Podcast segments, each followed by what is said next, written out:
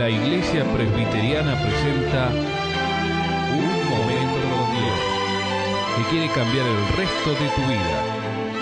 Con ustedes, su conductor, el reverendo Roberto Rodríguez Aliaga.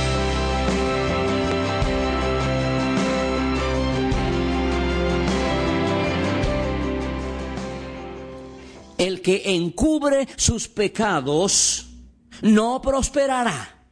Mas el que los confiesa y se aparta alcanzará misericordia, dice la palabra de Dios. Proverbios 28:13. El que encubre sus pecados no prosperará. El que los confiesa y se aparta hallará misericordia. Son las únicas maneras como enfrentar y actuar frente al pecado, mi amigo, mi amiga. Hay algunos que prefieren encubrirlo o disimularlo. No les irá bien. Hay otros que lo confiesan o lo confesamos y lo desechamos. Nos irá bien porque el Señor nos dará de su misericordia y su favor. Confesar. Cuando uno peca, pierde luz. Vienen los continuos tropiezos. Cuando uno peca, pierde el gozo. El amor pierde su perfección. Cuando uno peca, pierde paz. El pecado ofende a Dios. Y por ende no podemos disfrutar de plena paz y comunión con Él, ni con los demás. El pecado produce también, nos hace perder confianza en el Señor. Ya no nos sentiremos más tranquilos ante la mirada del Señor cuando uno peca. Y lo más triste cuando uno peca y no lo confiesa, ese es el hecho de este mensaje. Pecar o pretender seguir viviendo en pecado y no confesarlo, te va a traer serias consecuencias. Vas a perder tu confianza en Dios. Cuando uno lo confiesa, entonces uno vuelve a, la restitución. Y en esto conocemos, dice 1 Juan 3:19, en esto conocemos que somos de la verdad y aseguraremos nuestro corazón delante de Él. Hay que confiar en el Señor, hay que pedirle perdón. Y la restitución, la solución a nuestros pecados es confesar. ¿Y qué es confesar? Confesar es tomar una actitud valiente de decirle a Dios con los detalles específicos y precisos de lo que más nos cuesta sacar a plena luz. Decirle por su nombre. No es simplemente perdóname mis pecados, sino usted tiene que decirle cuáles son esos pecados y cómo los ha practicado o cómo los está practicando. Eso es confesar. Y hay que confesarle a Dios. Es Él quien espera que nuestros corazones se abran. Y así mas los únicos que aseguraremos la confesión en su plena eficacia somos nosotros. Uno tiene que decirle a Dios por su nombre las cosas que ha cometido, pecados.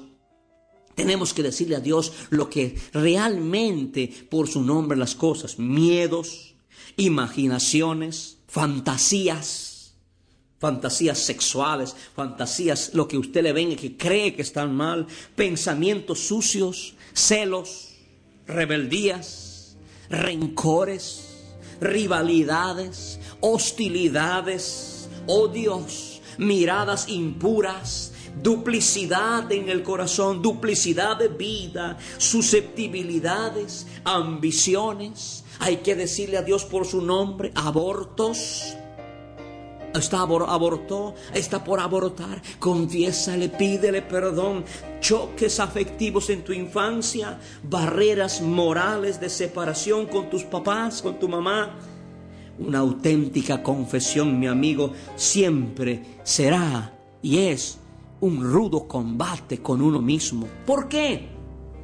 Porque muchos de nosotros sentimos temor de confesar nuestros pecados. Siempre queremos justificar nuestra falta.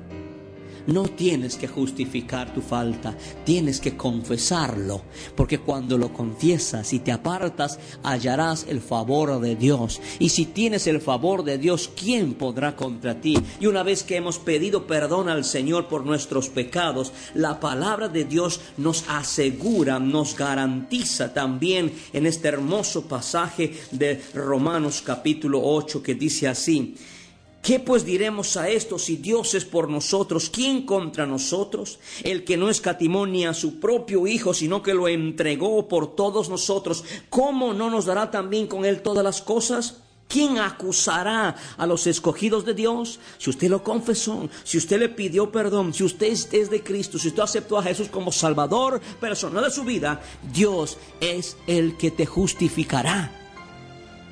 ¿Quién es el que condenará? Nadie nos podrá condenar porque Cristo murió, mas aún también resucitó. Y además, no solo resucitó, sino está la diestra del Padre, el que también intercede por nosotros. Juan lo dice de otra manera para los que pecamos. Hijitos, si hubiésemos, si tenemos, si hemos pecado, abogado tenemos para con Dios el Padre a Jesucristo, su Hijo Jesucristo. Él es nuestro abogado, el que está a la diestra. Por eso, en el nombre de Jesús, confiese sus pecados ante Dios. No se detenga, no se obstruya ante la menor impaciencia, ante el menor reproche. Dígale a Dios su pecado de una manera concreta. Primera de Juan 1, 9 dice, si confesamos, si le decimos al Señor nuestros pecados, con lujo de detalle, Él, si confesamos nuestros pecados, Él es fiel y justo para perdonarnos y limpiarnos de toda maldad. Mi amigo, cuando Dios perdona nuestros pecados, Él los limpia, no los tacha no, Él limpia de tal manera que usted ya no más podrá leer en el tablero de su conciencia contaminada o pecaminosa, ya no podrás leer en el tablero de tu conciencia, de tu conciencia pecaminosa, ya no podrás leer más en tu, en tu interior el sentido de tu culpa, simplemente leerás limpio por la sangre de Jesucristo, perdonado para siempre. Vete, ni yo te condeno y no peques más para que no te venga cosa peor. Eso es lo que Cristo hace. Él borra. Borra nuestro pasado, borra nuestras iniquidades. Que Dios como tú, que perdona la maldad y olvida el pecado del remanente no retuvo para siempre su enojo, porque se deleita en misericordia. Él volverá a tener misericordia de nosotros. Sepultará, escuche bien, sepultará nuestras iniquidades y echará en lo profundo del mar todos nuestros pecados. Esto es lo que hace Dios con nuestra iniquidad, con nuestras transgresiones, con nuestros pecados, no importa lo que se llama, porque Jesucristo perdona y olvida el pecado de aquellos que le confesamos. Alabado sea el Señor.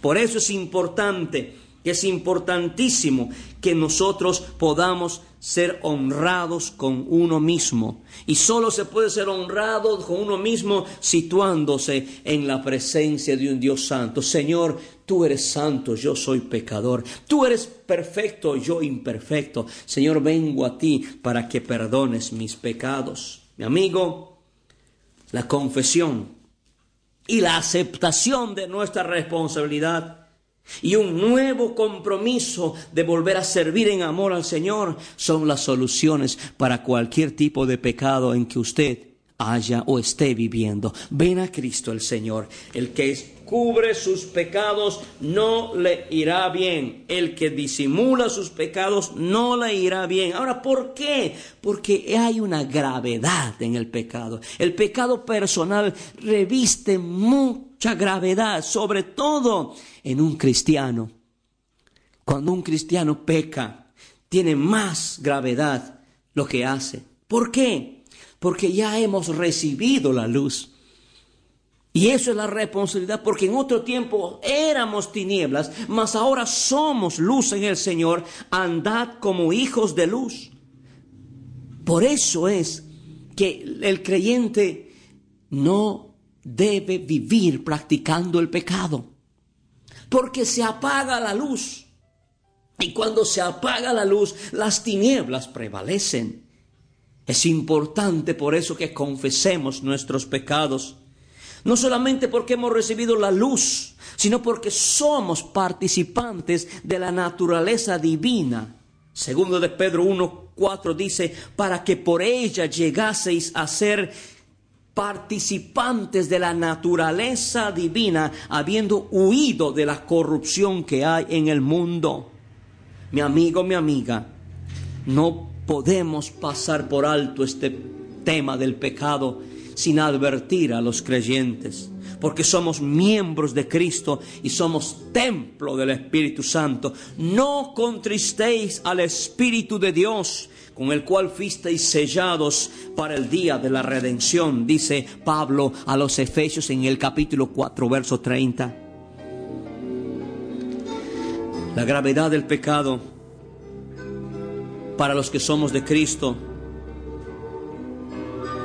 es porque hemos recibido la luz, porque somos participantes de la naturaleza divina y porque somos miembros de Cristo y templo Espíritu Santo.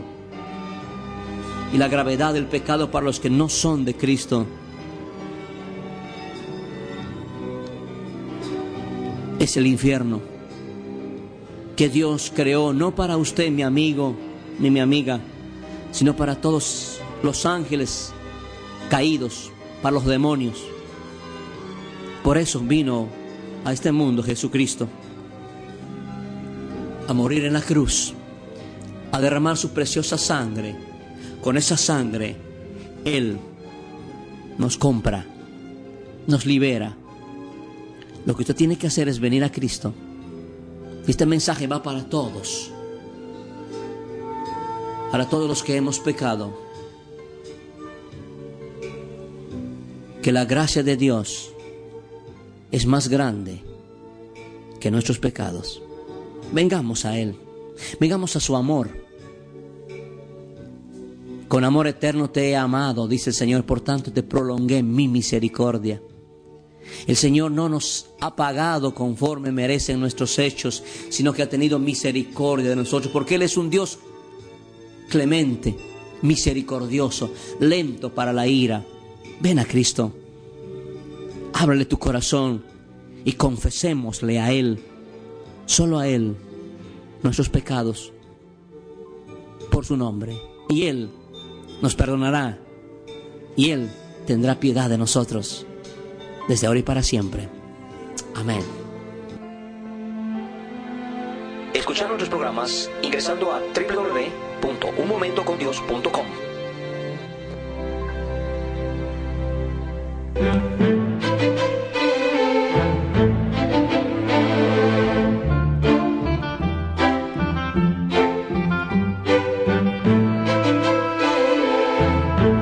Esto ha sido Un Momento Dios, presentado por la Iglesia Presbiteriana.